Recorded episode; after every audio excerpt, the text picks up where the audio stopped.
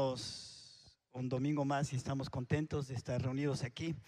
Antes de tener la meditación de la palabra de Dios, pues quiero anunciarles que desde hoy los niños de 3 a 5 años van a salir con nuestra hermana Mónica Jurado. Hemos arreglado un aula grande para que los niños puedan estar espacios, eh, espaciados.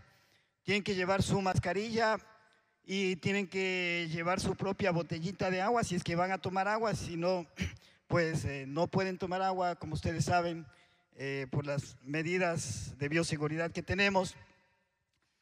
Y por otro lado, pues eh, allá van a tener alcohol, las pinturas están desinfectadas con las que ellos van a, trabajar. Así es que quien desee mandar a sus niños, si hay niños de 3 a 5 años, puede mandarlos con nuestra hermana Mónica, así que pueden salir.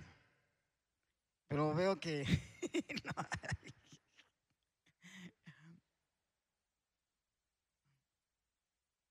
Bueno, al menos los que están, si hay pocos, hay más espacio para que estén más espaciados. Así que gracias, hermana Mónica, por ese reto de estar con los niños pequeños, de 3 a 5 años.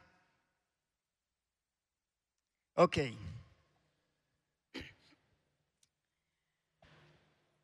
La hermana Lourdes anunció que vamos a estudiar la carta de primera de Pedro. Va a ser los días domingos desde el próximo domingo. El próximo domingo tendremos la introducción a la carta con nuestro hermano Iván Cárdenas. Los días martes pues son otros temas que se van a estar viendo. Entonces, los domingos vamos a ver la primera carta del apóstol Pedro. Así es que les animamos para que usted en sus casas esta semana pues vaya leyendo, para que vaya teniendo un poco más de, conocimiento de contexto, de qué es lo que vamos a estudiar. La primera carta de Pedro. Generalmente cuando a una persona se le pregunta quién es usted, ¿qué es lo que primero se le viene a la mente? O si yo le pregunto a usted, ¿quién es usted? Lo que primero se le viene a la mente a uno es el nombre, ¿no es cierto? Dice, si a mí me preguntan quién es usted, bueno, yo digo, lo que primero se me viene a la, mente es mi nombre. Digo, bueno, yo soy Clever León. Cierto, vamos generalmente a responder con nuestro nombre, pero quizá alguno también responda con el trabajo que hace, ¿no? Dice, ¿quién es usted? Y alguien dice, bueno, eh, yo soy carpintero, yo soy mecánico, no sé, yo soy agricultor o panadero, cualquier cosa. O que incluso otras personas responden con el grado académico que tienen, ¿no es cierto? ¿Quién es usted? Dice, ah, yo soy ingeniero, dice. Yo soy doctor o, yo soy magíster, ¿no? Aunque no se identifica mucho en qué, ¿no? Pero, pero hay ese tipo de respuestas a la pregunta, ¿quién es usted? Ahora, si la pregunta es más específica y va dirigida a usted con relación a Dios, ¿quién es usted? ¿Qué respondería? Con relación a Dios, ¿quién es usted? Y obviamente que también hay muchas respuestas, ¿no es cierto? Con relación a Dios, ¿quién es usted? ¿Qué respondería usted? ¿Qué puede decir? ¿Soy un hijo de Dios? ¿Soy creyente? ¿Qué más podemos responder? ¿Soy cristiana? ¿Alguien puede decir, soy un ciudadano del cielo, ¿no es cierto? Muchas preguntas que, muchas respuestas que podemos dar a, a, la pregunta con relación a Dios, ¿quién soy yo? Pero una respuesta importante, si es que nosotros hemos rendido nuestras vidas a Jesús, es que tenemos una nueva naturaleza y podemos decir, soy una nueva criatura. Y esto es algo importante y quiero que en esta mañana pensemos. Segunda a los Corintios 5, 17 dice, de modo que si alguno está en Cristo, nueva criatura es, ¿no es cierto? Las cosas viejas pasaron y aquí todas son hechas nuevas. Y esto es algo que tiene un significado bastante profundo para nosotros. Y mire que estamos eh, hablando de que si es que nosotros hemos rendido nuestras vidas a Cristo, podemos decir que soy una nueva criatura. Si alguien le pregunta con relación a Dios quién es usted, usted puede decirlo con toda eh, confianza, ¿no es cierto? Yo soy una nueva criatura, soy una nueva creación de Dios. Y obvio que antes éramos algo diferente, ¿no es cierto? Si dice que las cosas viejas pasaron, significa que antes éramos algo diferente. Y, en esta mañana quiero pues que hagamos un poquito de historia. Quizá mucho de lo que vamos a hablar ya es conocido, pero quiero que hagamos un poquito de historia con relación a esto. Génesis 1, en el capítulo 1 nos habla acerca de la creación del hombre y la mujer. ¿Y cómo creó Dios al hombre? Dice la Biblia que lo creó a imagen y semejanza de él. El hombre cuando fue creado, pues eh, vivía sin pecado en el huerto del Edén. No había pecado en el corazón de él. Ellos tenían una inclinación natural a hacer lo bueno, no se inclinaban a hacer lo malo. Sin embargo, Dios había puesto en el corazón del hombre la capacidad de decidir, la opción de elegir. ¿No es cierto? Y por eso es que allí puso un árbol en el huerto del Edén y le dijo, ¿no es cierto? De todos los árboles puedes comer, menos de este árbol. Era la capacidad o la opción de elegir que Dios estaba dando al hombre. ¿Por qué? Dios estaba buscando que el hombre eh, le amara por voluntad propia. No quería imponerle el amor. y la cosa es que Dios quiere que le amemos, no a la fuerza. Dios quiere que le amemos por voluntad propia. Dios deseaba que el hombre y la mujer eligieran por voluntad propia amarle. Tenía, ah, quería tener una relación de amor, pero que naciera del corazón. Sabemos que Adán y Eva hicieron uso de esa capacidad que tenían de elegir. ¿Y qué eligieron? Eligieron rebelarse contra Dios. Y a raíz de eso sabemos todo lo que ha pasado en nuestro mundo y todo lo que está pasando. Ellos decidieron eh, rebelarse contra Dios. Ellos decidieron pues dar la espalda a Dios y esto trajo el pecado al mundo. Hizo que el pecado fuera, fuera una parte natural de nuestras vidas. Todos nacemos con esa tendencia natural al pecado. Todos nacemos con, esa inclinación a hacer lo malo, bajo la esclavitud del pecado. Y cuando tenemos que elegir, elegimos naturalmente el pecado. Y eso dice la Biblia que nos separa de Dios, ¿no es cierto? Por cuanto todos pecaron, están destituidos de la gloria de Dios. Esta es una situación trágica que toda la humanidad vive. Ahora, en el libro de Éxodo vemos nosotros en la revelación de Dios en la Biblia que Dios le dio leyes al pueblo de Israel. Y nos preguntamos, ¿para qué Dios le dio leyes al pueblo de Israel? El apóstol Pablo en la carta a los Gálatas dice, por causa de las transgresiones Dios, dio leyes al pueblo de Israel hasta que venga Cristo. Dios dio la ley por causa de las transgresiones hasta que viniera Cristo. ¿Qué es lo que la ley debía hacer? La ley no podía salvar. La ley no podía libertar del pecado. Lo que la ley hacía eh, primeramente era contener la maldad del hombre, la maldad de la humanidad. Por temor al castigo que trae la ley, pues el hombre de alguna manera se restringe de hacer muchas cosas malas, incluso nosotros, ¿cierto? Sabemos que pues si infringimos la ley vamos a ser o multados o castigados o vamos a ir a la cárcel. La ley tenía ese propósito, de alguna manera pues contener el crimen, contener la maldad en el hombre, por miedo a ser castigado. Pero también la ley tenía que funcionar como un espejo en la vida de las personas. Para que las personas se dieran cuenta cuán malas eran, cuán horrendas, pecadoras eran eh, y que necesitaban de un Salvador para ser salvas.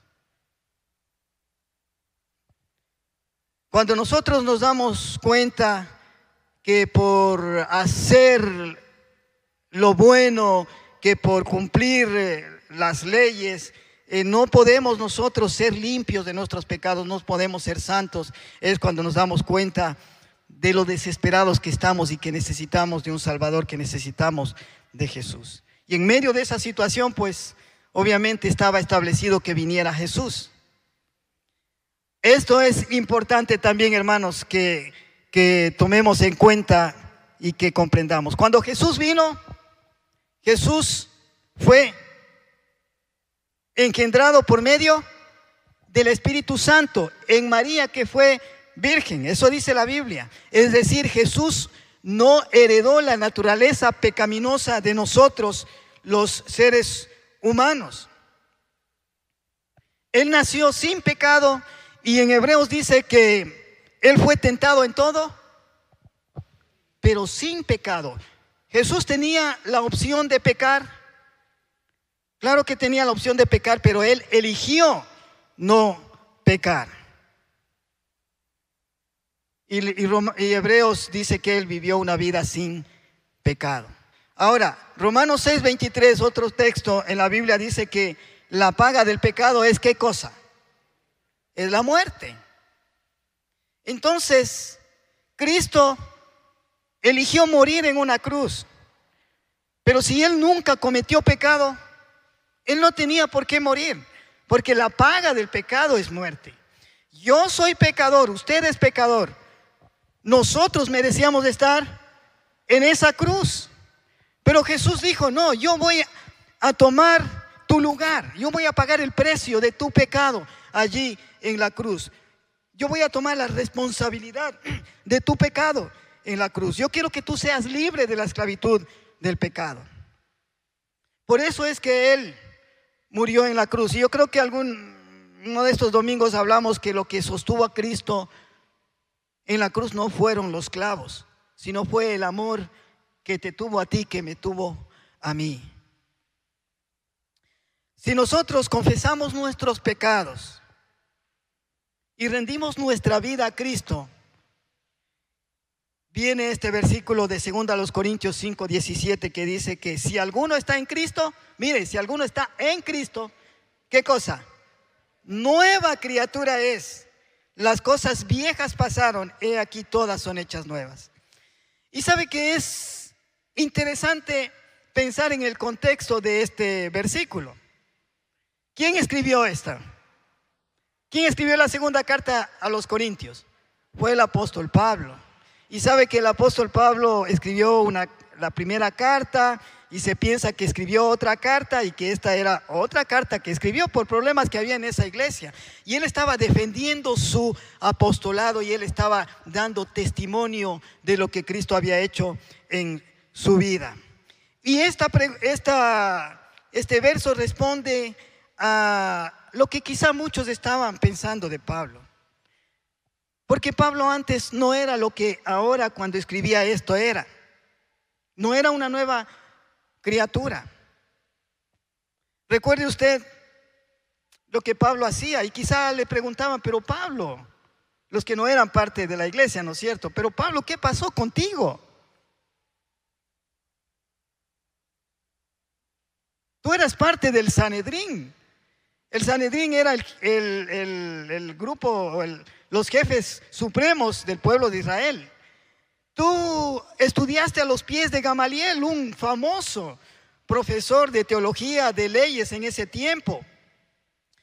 Eras autoridad, mira, tú tenías esa, esa oportunidad de llevar a estos herejes cristianos y meterlos presos. ¿Qué es lo que ha pasado contigo con toda esa capacidad, con todo ese conocimiento que tú tenías? Y Pablo en 2 los Corintios 5, 17, él lo expresa, ¿no es cierto? Que él era ahora una nueva criatura, que él ya no era el Saulo de Tarso que era antes, que iba en tinieblas persiguiendo a los cristianos. Dios había hecho algo diferente en su vida. En la misma carta de 2 a los Corintios, capítulo 4, el versículo 6, él describe lo que había pasado en su vida. En otras palabras, ¿no es cierto? Porque él da su testimonio en otra parte y lo dice claramente. Pero mire lo que dice aquí, segundo a los Corintios 4, 6. Porque Dios que mandó de, que de las tinieblas resplandeciese la luz, es el que resplandeció en nuestros corazones para iluminación del conocimiento de la gloria de Dios en la faz de Jesucristo. Tenemos que leer otra, otra vez para que la capacidad, ¿cómo se? Lectura, lectura comprensiva se llama, ¿no es cierto? Leemos una vez, leemos otra vez y vamos a entender un poquito mejor y ver algunos aspectos de aquí. Dice, porque Dios que mandó que de las tinieblas resplandeciese la luz, es el que resplandeció en nuestros corazones para iluminación del conocimiento de la gloria de Dios en la faz de Jesucristo. Mire, al leer con detenimiento nosotros podemos notar algo aquí. ¿Cuándo fue que Dios dijo sea la luz? Se describe en Génesis y está hablando de la capacidad creadora que Dios Dios tuvo, ¿no es cierto? Con su palabra dijo, sea la luz.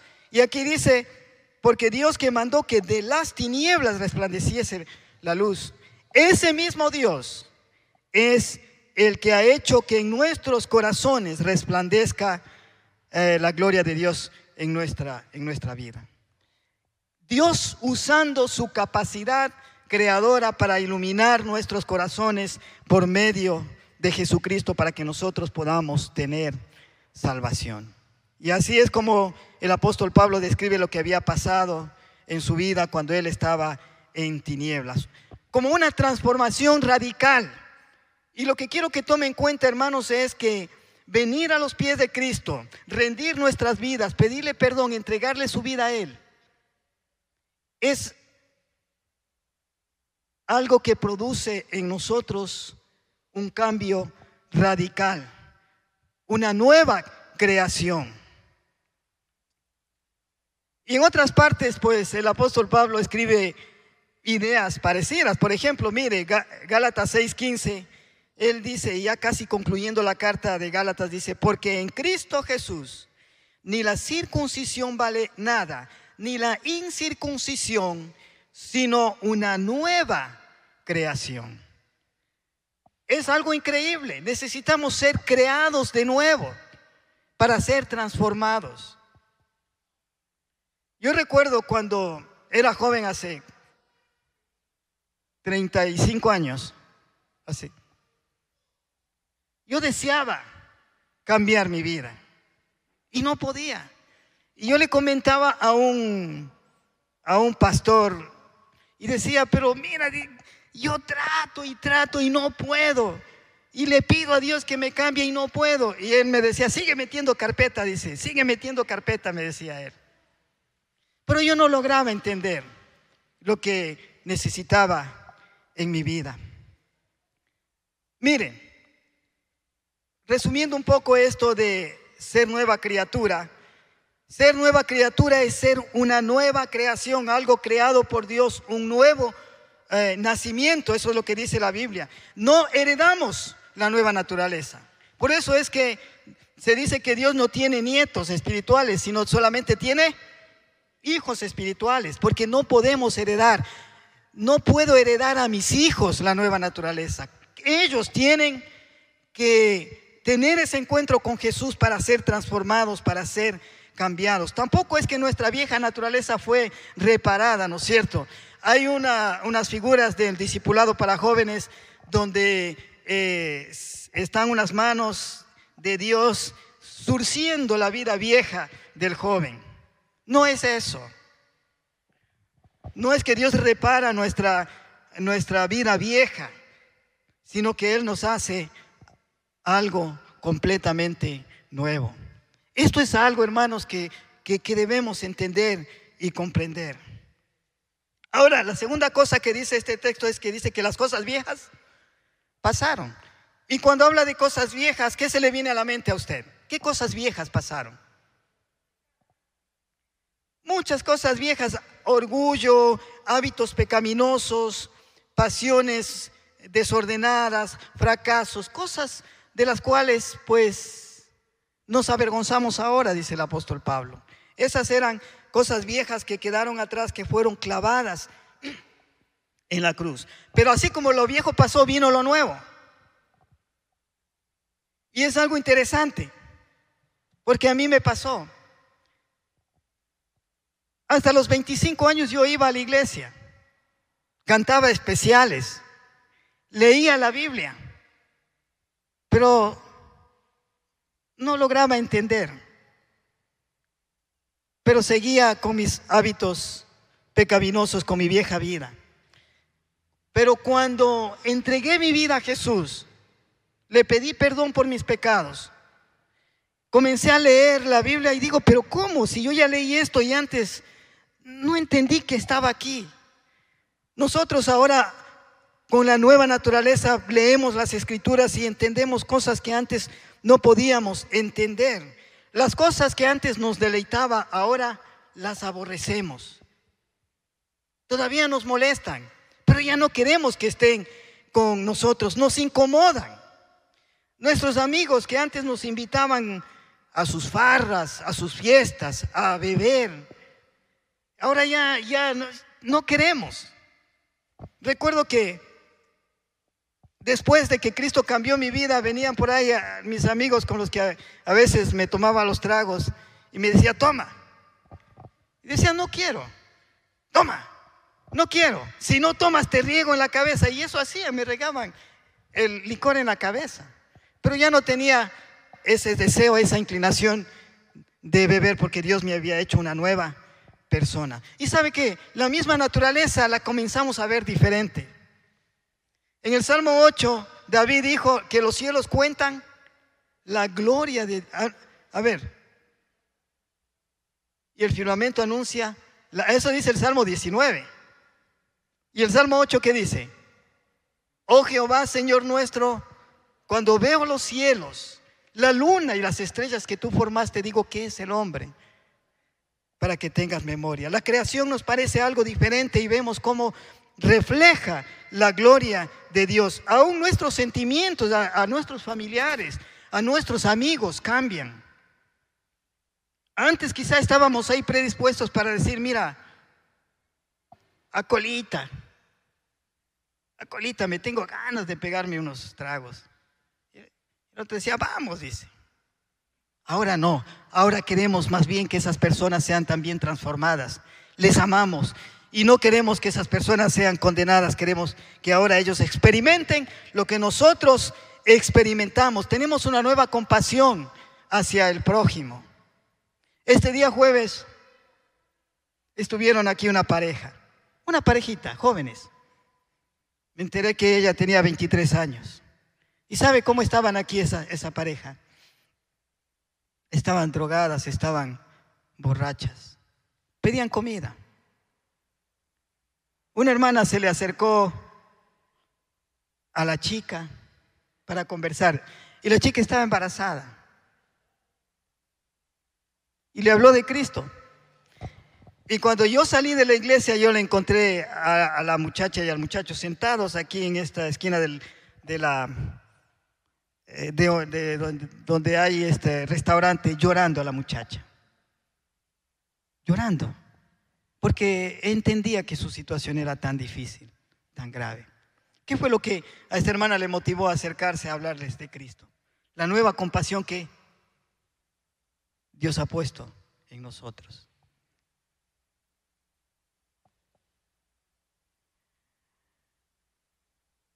Nuestra nueva naturaleza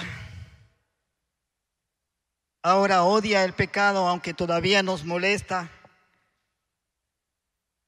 Y Dios ha puesto ahora la capacidad de poder elegir no pecar. ¿Todavía molesta el pecado al creyente? Todavía molesta, todavía está en nosotros. Pero ahora tenemos el poder de elegir obedecer a Dios, de decir, ya no quiero pecar.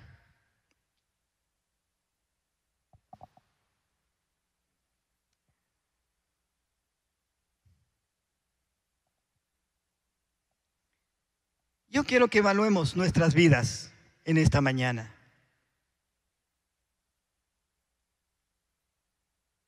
¿Cuál es la realidad de tu vida? Si tú has recibido a Cristo como tu Señor y Salvador, eres una nueva persona. Ahora hay nuevos deseos en ti. Ahora tú tienes la capacidad de decir no al pecado. Ahora tú tienes la seguridad de que un día cuando mueras vas a estar en la presencia de Dios y a disfrutar de lo que Él tiene preparado para nosotros. Y esa esperanza es la que nos ayuda Muchas veces la vida se vuelve como que no tiene sentido. Y conforme vamos envejeciendo, se hace un poco más difícil. Pero esa esperanza nos motiva a seguir adelante. Dale gracias a Dios. Si tú sientes que en tu vida ahora esa nueva naturaleza está eh, y tú puedes disfrutar de ella. Pero si tú sientes que aunque vienes a la iglesia, que aunque cantas, que aunque quizá eres parte de un hogar cristiano, aunque lees la Biblia, tú sientes que todavía sigues en tu misma vida de pecado de antes, es porque necesitas hacer un pare. ¿Sabe? Cuando yo tuve 25 años, me senté en una silla y me puse a llorar y dije, Dios, hasta ahora yo he querido tener el control de mi vida. Pensaba que podía controlar mi vida. Y cuando uno vive bajo la tutela de los padres, uno trata de, tener un comportamiento adecuado por no avergonzar a los padres. Pero cuando uno se siente libre y no está bajo ya la tutela de los padres, uno piensa que, ah, esto es lo que quiero. Y uno comienza, ¿no es cierto?, a hacer todo lo que quizá antes no hacía. Y es cuando uno se siente que llega al fondo y dice, no, no quería esto. Me senté en una silla y dije, Dios, perdóname por mis pecados, me arrepiento de mis pecados. Quiero que tú vengas a vivir en mi corazón y quiero que ahora tú seas quien controle mi vida. Y Dios hizo eso. Dios transformó mi vida. Todavía este cuerpo, aunque está viejo, todavía tiene sus luchas. Pero gracias a Dios que el Espíritu Santo obra en mí y puedo decir no. Yo quiero agradar a Dios y quiero obedecerle. Si todavía no le has hecho que Cristo transforme su vida y sea eh, para que tú puedas ser una nueva persona, pues yo te invito para que lo hagas. Quizá muchos están luchando como yo. Yo recuerdo, trabajaba en el Coca un mes y venía a la casa.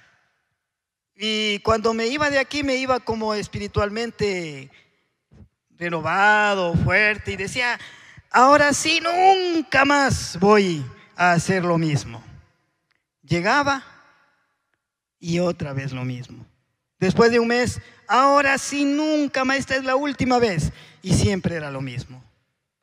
Pero llegó el día cuando en verdad fue la última vez, en mi caso, que me pegué la borrachera y la última vez de muchas cosas malas que hice, porque Dios transformó mi vida. Ese mismo poder, yo sé que la vida de muchos que están aquí ha actuado y lo puede hacer. Yo quiero que ores conmigo. y le pidas a Cristo que en verdad transforme tu vida. Porque solamente una nueva creación te puede ayudar. Oremos. Señor Jesús, yo sé que muchos de los que están aquí, algunos de los que están aquí, luchan en sus vidas. Quieren ser cambiados, quieren ser transformados. Señor Jesús, yo pido que usted entre en el corazón de ellos y que ellos puedan tener esa nueva vida que usted nos ha dado a muchos de los que estamos aquí. Ore conmigo. Señor Jesús, me arrepiento de todos mis pecados, de toda mi mala vida. Hasta ahora he tratado y he luchado con estas cosas con mis propias fuerzas, tratando de cambiar, pero no puedo. Necesito de ti. Quiero que perdones mis pecados. Te entrego mi vida. Quiero que tú seas mi Salvador. Y quiero que me hagas una nueva persona como solamente tú puedes hacerlo. Te recibo en mi corazón como mi Señor y como mi Salvador. Si usted ya es una nueva criatura, ore conmigo y dele gracias a Dios. Yo te doy gracias, Señor, porque usted me ha hecho una nueva persona. Señor, en mi carne, en mi cuerpo todavía lucho con el pecado, todavía me molesta, pero lo aborrezco, Señor. Y quiero que cada día en mí se fortalezca tu espíritu para que pueda ser esa clase de persona que tú quieres que sea que pueda vencer el pecado en mi vida, que pueda honrarte con mis palabras, con mis pensamientos, con mis acciones. Que mi carácter sea transformado como tú quieres, Señor. Que en mi corazón haya ese deseo profundo de leer tu palabra para que tu palabra vaya transformando mi vida, para que vaya llenando mi corazón. Eso pido. Y pido que usted bendiga a esta iglesia, Señor, y usted nos haga una iglesia pura, santa, limpia. Dice su palabra que usted viene por una iglesia sin mancha ni arruga. Y eso, Señor, es solo con su poder. Gracias le damos. Guárdenos, Señor, de las artimañas del enemigo que tratará de hacernos caer. Guárdenos de nuestra propia carne que muchas veces, Señor, quiere hacernos caer y nos molesta. Guárdenos, Señor. Nos ponemos en sus manos y queremos amarle con todo nuestro corazón, por voluntad propia, Señor. Gracias en el nombre de Jesús. Amén.